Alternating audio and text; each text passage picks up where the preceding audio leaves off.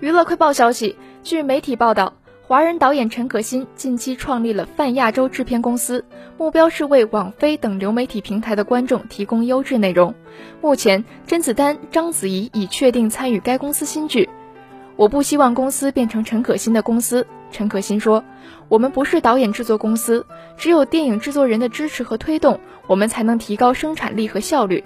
我们立志成为国际制作合作伙伴和流媒体平台服务的亚洲最有效的一站式平台。